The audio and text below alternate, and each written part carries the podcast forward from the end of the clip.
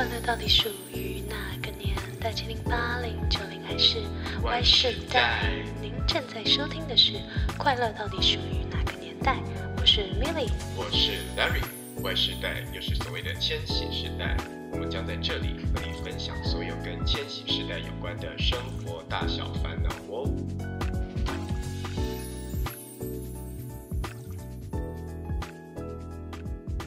家好，欢迎回到《快乐到底属于哪个年代》，我是 Milly。我是 Larry。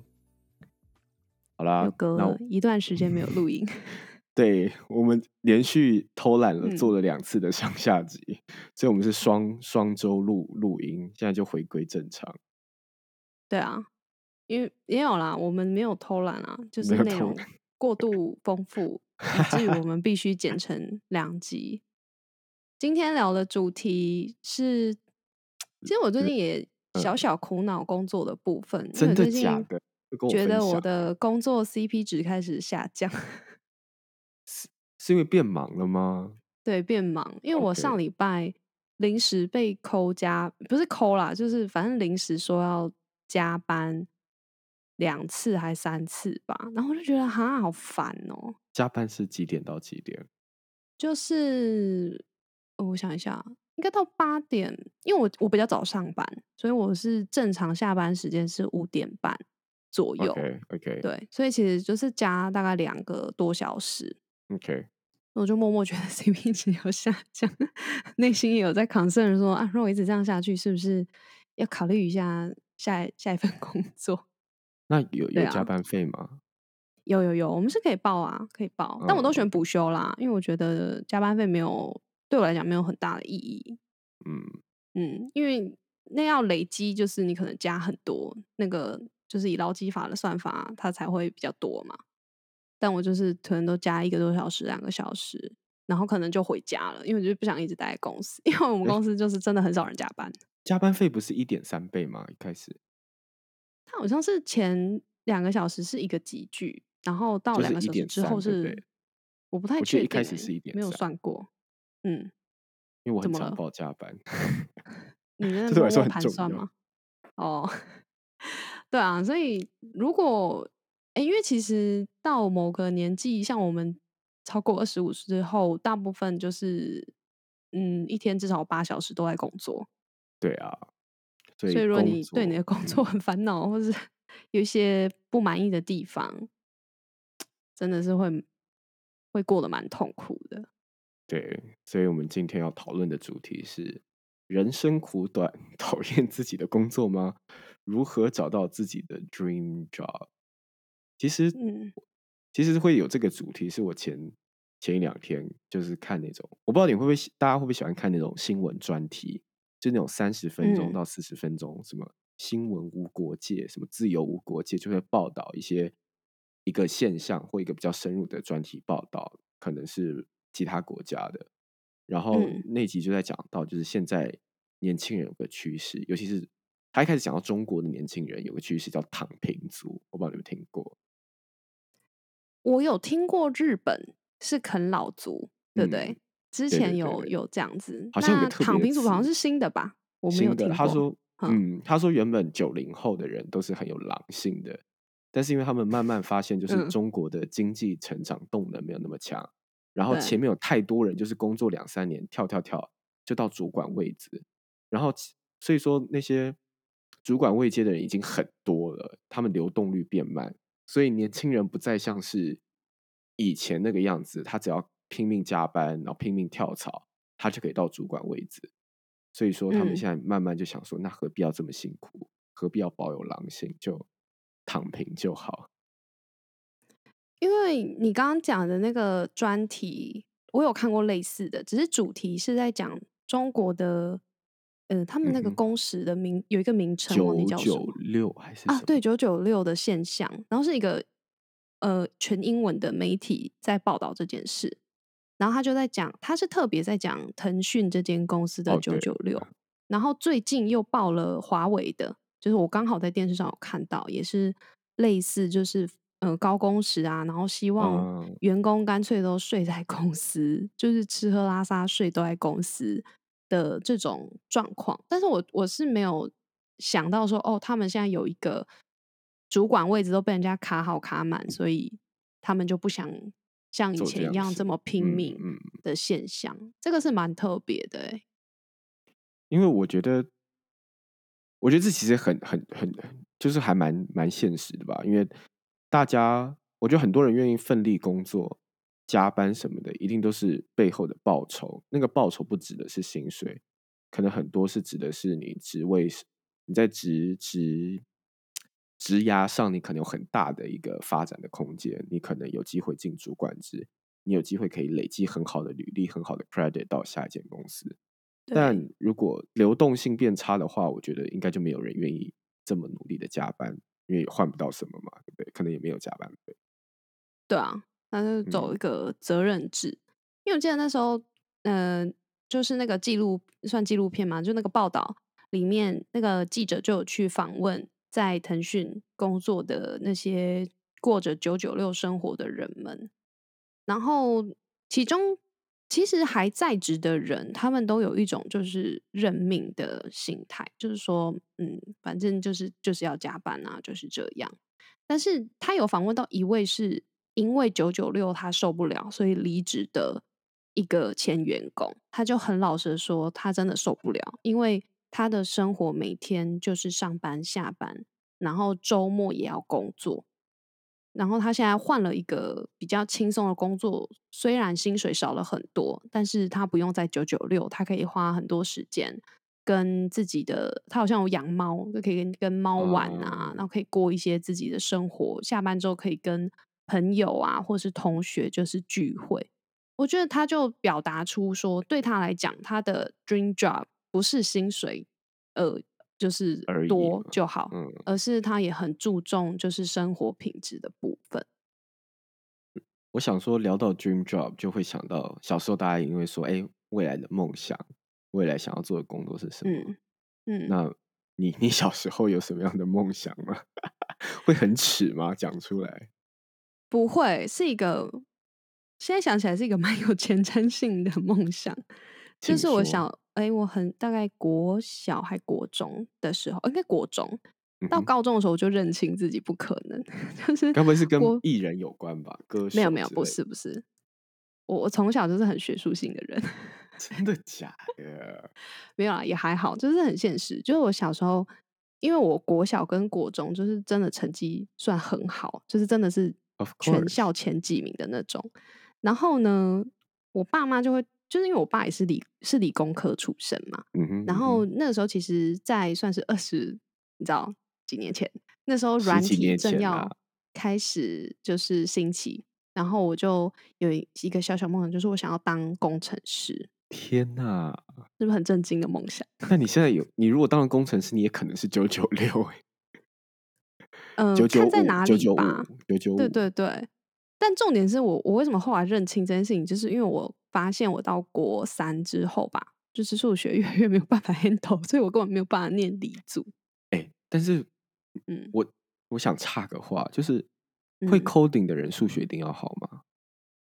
逻辑就是数理逻辑好像要好吧？应该不用逻辑要好吧？我觉得念政治系的人逻辑也很好，也可以会 coding。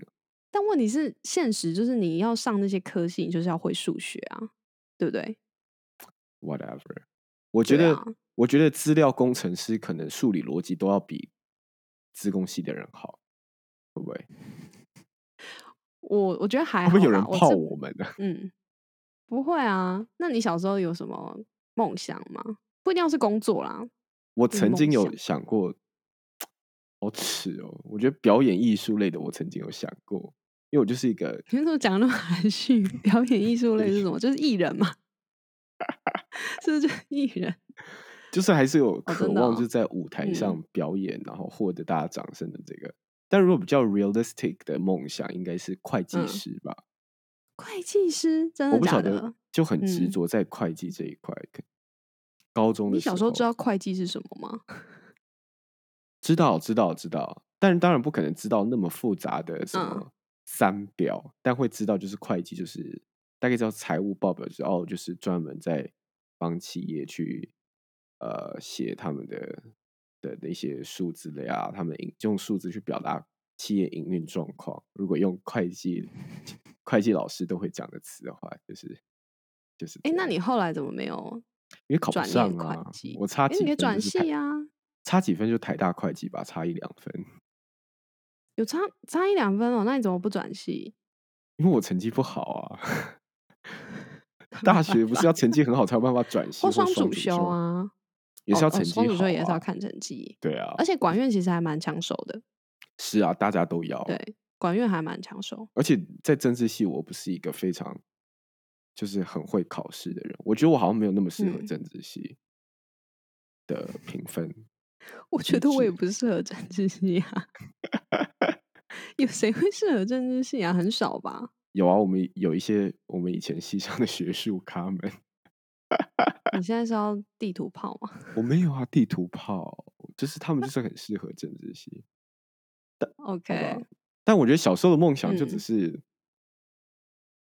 就是一个梦想，对啊，不一定是 dream job。我觉得一定要大学开始，你慢慢会了解，呃，会了解说那些工作大概是在做什么，然后。可能需要具备什么样的能力？对啊，所以我就觉得，嗯，我有另外一个方法，就是那时候我一直在找我要念什么研究所，我要做什么工作。我把我大学成绩单摊开来，虽然蛮，虽然不是很好看，嗯，我不知道，嗯，OK 了，三点五、三点六的平均吧，就是普很普通偏厚，蛮低的。你真的没在念书哎？哎哎，但我，嗯。我研究所虽然可能我们研究所给分比较好，但是我的研究所四点二五哎。现在不是要炫耀成绩，就是成绩不重要啦。成绩成绩只是一小部分嘛，只是你透过成绩可以大概知道你什么可能擅长什么。对我就是这样。我那时候在念什么研究所，我就打开来看，结果好的是国际公法，法律吗？但我不是曾经有想过，嗯，我知道，我法律相关的，对啊。而且其实你本来会去念啊，只是后来没有。后来就是工作先找到我，不是对啊，科法所先找到我，你就放弃了。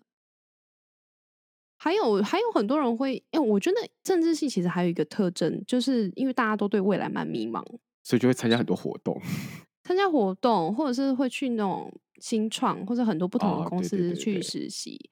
因为也算是用这样子的方式，嗯，就是也是一种去了解说你喜欢什么东西，或者是你可能对什么产业有兴趣。我觉得这也是一种方式。我想，我我就想到这个，就是讲到实习，就是我现在因为我另一半在申请研究所嘛，我就帮他想说，他念研究所有一些什么样的好处。我觉得对于未来可能不确定，哪他要做什么样的产业，他可能就是。有些人可能对哎觉得哎可能金融业有兴趣，FMCG 有兴趣，电商有兴趣，但是他不确定他真的那么喜欢哪个产业，因为大部分的时间还是呃大部分的例子还是你要真正进去那个产业工作，你才会了解嘛。所以我觉得说念研究所或者是当学生最的最大的好处就是你去尝试不同产业的机会成本很低，你一个学期一个暑假你去当个实习生，你大概就可以了解七八成，至少你喜不喜欢这个产业，你很容易就知道了。嗯，不过我觉得还是跟实际上开始工作有一些落差。对啦，因为我我小哎不小时候，就大学的时候也有去实新创实习嘛。是什么相关的？什么产业？就是也是呃，就是影剧相关的串流，做串流平台的。是后来跟现在的工作是有关。后来被买下来的那个吗？对，后来被买掉那一家。嗯，对。然后那时候去的时候，韩韩商买下来的。我没有记错吧？对不对？对对对，没错。然后，然后那时候去，我觉得当实习其实还是跟正职有很大的不同。而且，其实正职的员工不太会去跟实习生讲一些很 deep 的东西。说实话，所谓很 deep 的东西，不是工作上，就是一些职场上啊，这个产业啊，这间公司的一些文化啊，或者是老板的作风。我我我现在有在带实习生，我能理解，因为你不确定实习生跟你的主管会有什么样的连接，你也不能说，哎，主管是什么样的性格，因为你会觉得实习生可能会在在 review 的时候就表达出来，或者你有时候觉得说，哎如果我的 KPI 是要让实习生获得满足，呃，就是在这这个实习的过程里觉得收获很多或什么的，那我就不想跟他讲太 deep 的东西，怕比如说吓跑他或什么的。因为通常很 deep 的东西就是这个产业的黑暗面，黑暗面，对啊，对，所以我觉得那些当然都是了解自己未来想要做什么工作的方式之一啦。但是，嗯，其实有时候我也会觉得说，跟每个人的个人特质有蛮大的关系，就是你适合做什么样的工作，你什么工作做起来会开心。对，我觉得。我就从我的个人特质一直在想一件事情，就是我非常喜欢当一个聆听或给意见的人，但我不晓得我大学有没有展现这样的特质，没有，可能没有，或者是你就爱聊天吧，这样算吗？可是你是爱聊天呢，我爱聊天或者爱听，但有些人也会就是问我一些，比如说感情或者是什么的意见，但可能长大就是长大，我只是毕业后。嗯，可能有些人就会问我，比如说他们对于职涯或什么什么的一些想法，我可能就会分享，我很乐于分享，或者是帮他们一起了解说他们现在遇到的困难是什么。我觉得我很 enjoy 做这种事情，然后就发现这跟我的个人特质有关。因为这种职涯人格测验，好像我只有在高中要选系的时候有有测过。但我已经对那个测验结果就是印象模糊，所以就是你你今天哎，Larry 就是有丢给我一个什么，他叫什么啊？十六型人格。你知道为什么会知道那个人格吗？因为那个在交友软体上，大家都很多人都会放。为什么为什么要放这个？我觉得，我觉得交友软体它在上，大家会放在上面，是因为他想要让人更快速了解你是什么样的人。因为你总用星座、狮子座。或者是什么做什么做，或者是血型，可能会觉得那好像就是因为你出生，所以你就这样的星座，大家会觉得哦，觉得可信度没有这么高。但是这个人格特质，我记得我当我不知道了，我做的那个人格测，这个这个十六型人格的那个测验的版本是不是一样？但我花了大概二三十分钟吧，啊，做完一个，我刚只花五分钟哎，我是做英文版的，因为因为跟我交流对象是。非呃是英呃非中文人非中文母语人士，所以他就推荐我是一个英文版的。嗯，哦，原来如此。我觉得蛮想做中文版，只要五分钟。我不晓得我那二三十分钟是因为语言的问题要做二三十分钟，但我记得题目超多，我觉得应该五十题以上，甚至到一百题。嗯，可能不同版本呢。所以结论，你的你的那个人格特质是我的人格特质是嗯 教育家。你是教育家。我是教育家，看一下教育家是怎么样。教育家是感性偏感性的，是不是？他是说，呃，同理心强。他说你偏执狂。等一下，等一下，等一下，等一下。同理心强，想象力丰富，适合当领导人，强烈的利他主义思想，然后和事佬。呃，外表看似风趣乐观，内心却藏着一颗容易受伤的心，是不是？这好像有点准哎，有点符合。我觉得我是强强烈的利他主义人格啊，在感情上或者在友情上，哪有？感情上是啊，友情上也是啊，友情上也是吧？利他主义，因为你贴的这个，你另外有贴一个分析这个教育家人格的，哎，他的这个写的很准哎。他第一个就写过度在乎某些人数，甚至有点偏执狂倾向，这个蛮准的。然后。是总是社交场合的主宰者，没有朋友会感到很痛苦，也是啊，也是我啊。再再下一个，再下一个，再 下一个还好。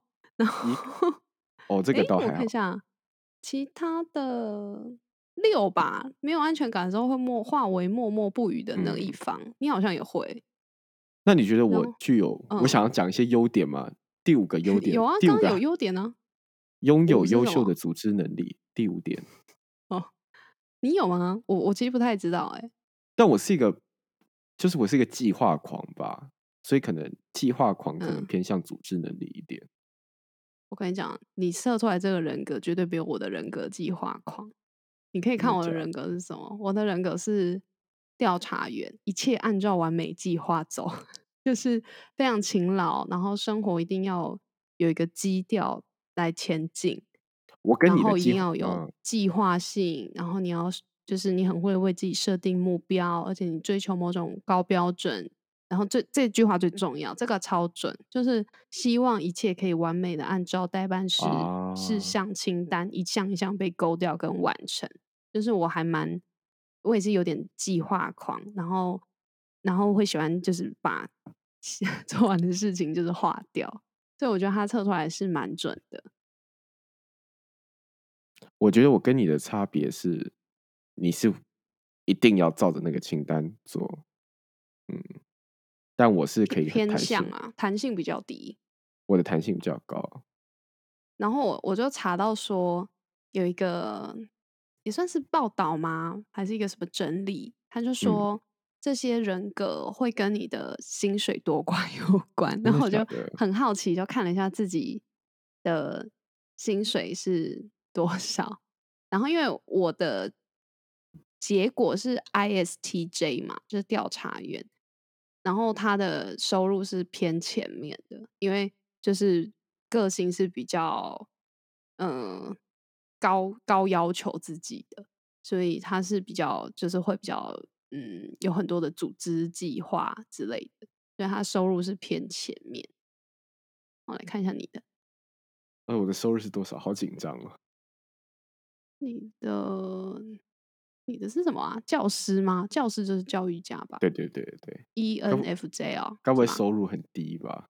跟我一样啊，因为你有什么团队什么喜欢帮助别人，嗯，然后涉及个人跟团队成长方面会显得富有感染力。啊，写的好笼统，但是你的也是偏高，我可以跟你讲偏低的是谁吗？看一下。偏低的人格特质是，呃，有一个是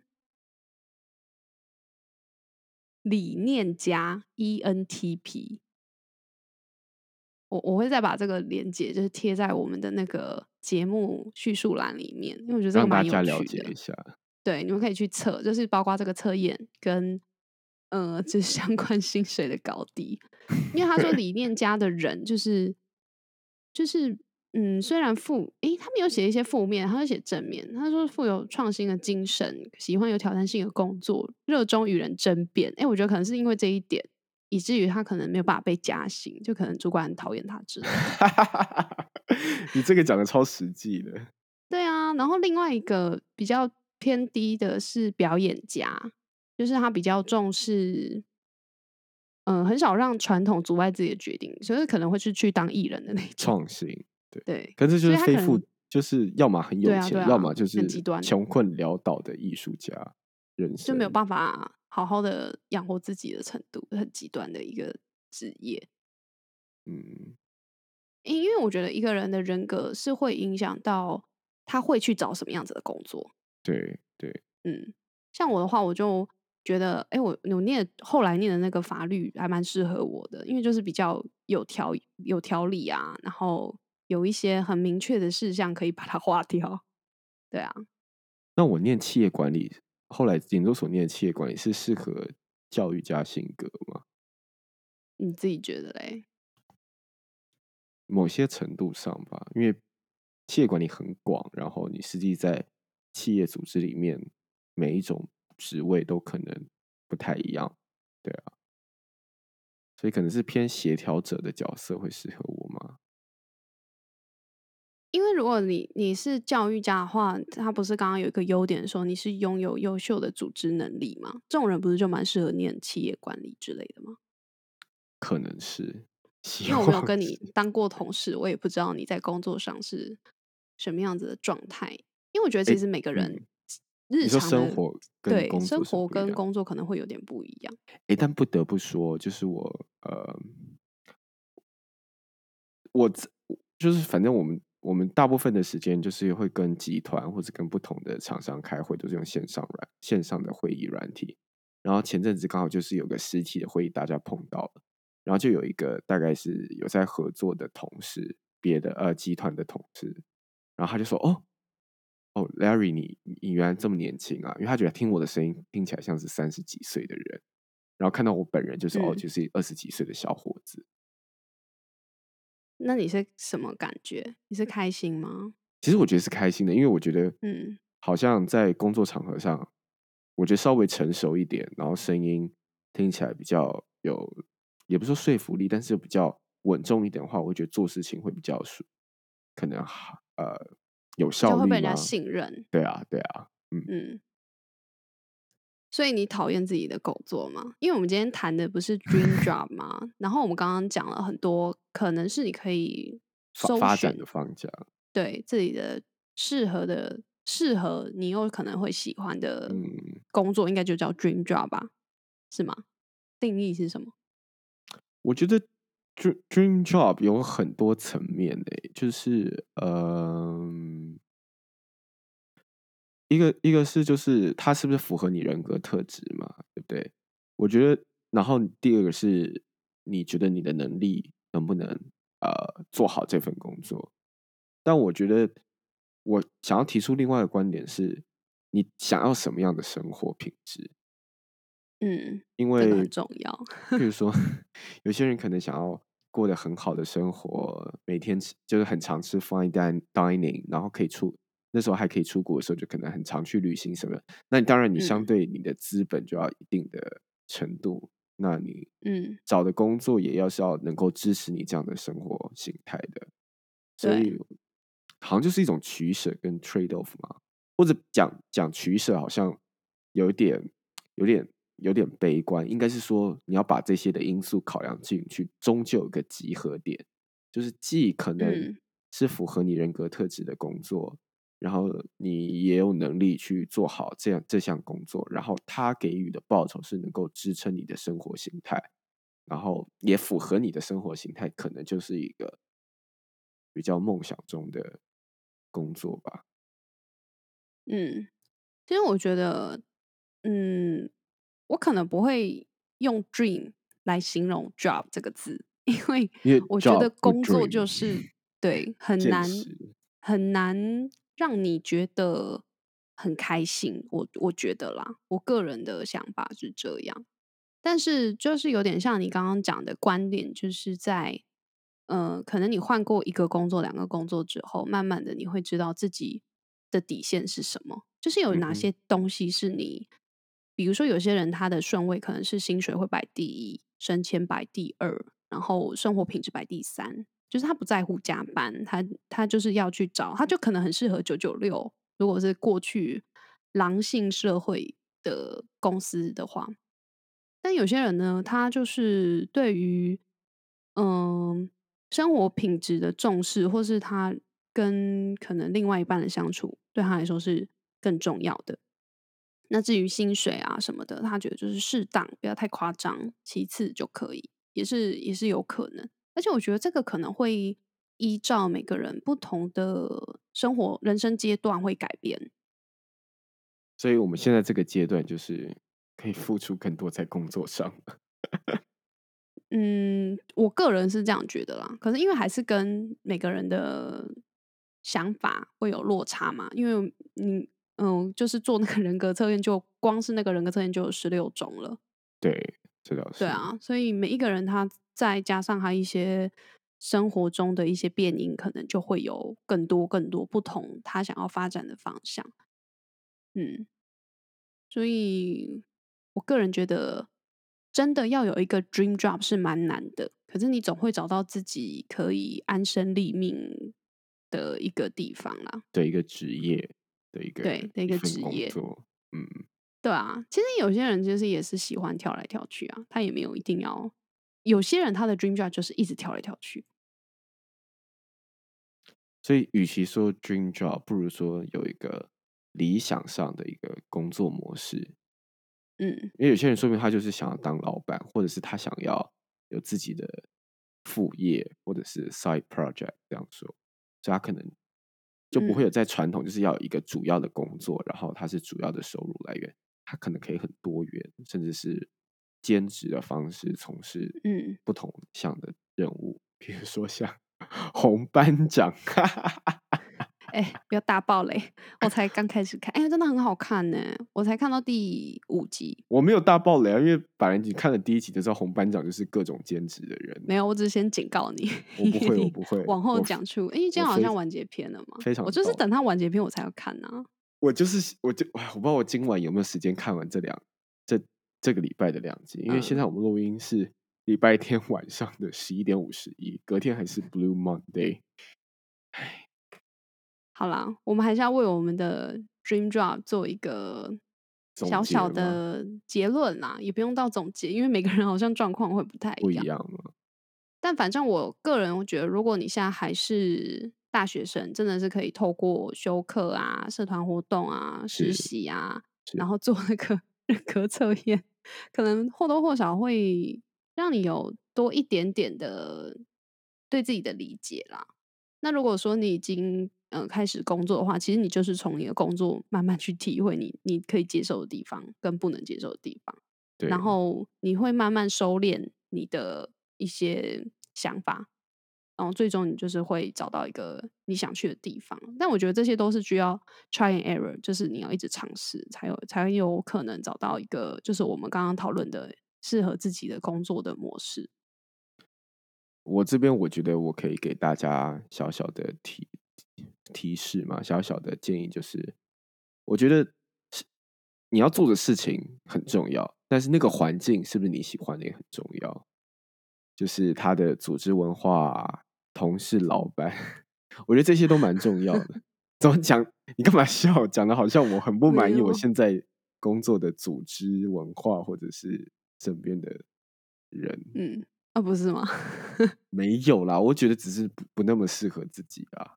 哦，OK，比如说没有到 dream job 程度，就是举我举例，就是我可能呃大学毕业第一份工作是银行，就是传统的金融业，但因为它是比较数位一点的，所以它其实蛮活泼的。但我就错把它当成大部分的银行，只要是跟做数位金融相关的部门都可以这么活泼，但其实不尽然。